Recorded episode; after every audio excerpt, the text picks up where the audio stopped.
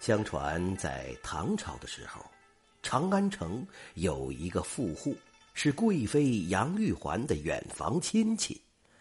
仗着这层关系呀，这户人家上至主人，下至奴仆，无不横行霸道，欺凌乡里。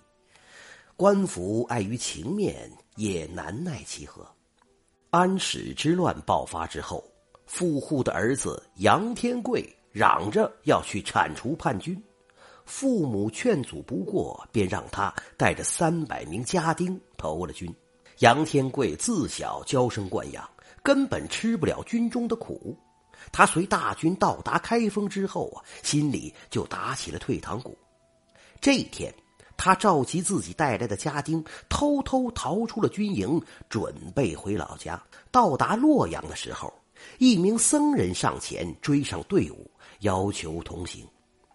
杨天贵定睛打量这名僧人，发觉他长得实在是太丑陋了，招风耳、朝天鼻、豁嘴巴，两只眼睛还一大一小。杨天贵讨厌这个僧人的长相，便有心捉弄他。眼珠子一转，对僧人说：“大师，我乐意与你同行，只是不知道你喜欢步行还是骑马呀？”僧人咧嘴一笑，豁嘴呀，几乎把耳朵都撑裂了。呃，当然是骑马最好。哎，这样僧人呃便可以少受劳烦之苦。杨天贵做事素来残忍，一向只顾自己开心。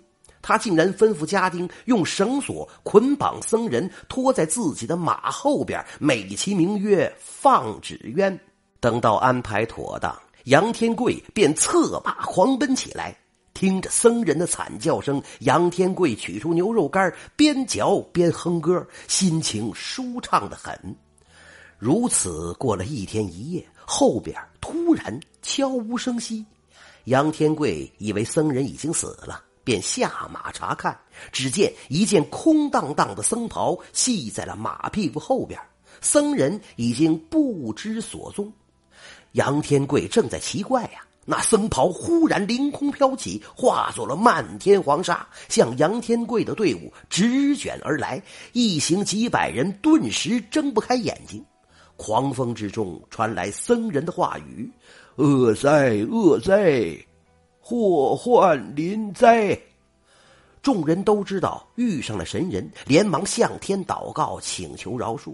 杨天贵更是懊悔不已。再往前行不过数里，前面突然出现了一支浩浩荡荡的军队，士兵们手持利刃，一个个凶神恶煞。当头的一名将领高声大喊：“我乃安禄山大帅麾下正印先锋，来者何人？”杨天贵吓得魂飞魄散，调转马头就要逃跑。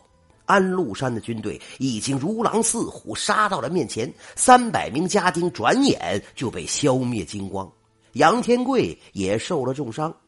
他躺在家丁的尸体下装死，才捡回了一条性命。这一天夜里，月凉如水，杨天贵艰难的从死人堆里爬出来，在荒野之中慢慢的挪动。也真是天无绝人之路，前面突然出现了一栋巨大的宅院，一看就是有钱人家。杨天贵感觉有些眼熟，但又记不起来是在哪儿见过。他拄着一根树枝走到了院子前，扣着朱漆大门上的铜环，拼命的摇晃。半晌，一个凶神恶煞的仆人前来看门，一见杨天贵便露出了厌恶之色，惊叹道。哎呀，好丑的和尚啊！杨天贵莫名其妙，自己怎么变成丑和尚了？他掰着门缝便要进去，仆人生气了，操起一根粗木棍就往他身上打。杨天贵疼的是在地上来回的打滚惨叫之声惊动了内宅的人，他们一窝蜂赶到门前看热闹。人群中一对银发老人，显然是主人和主母。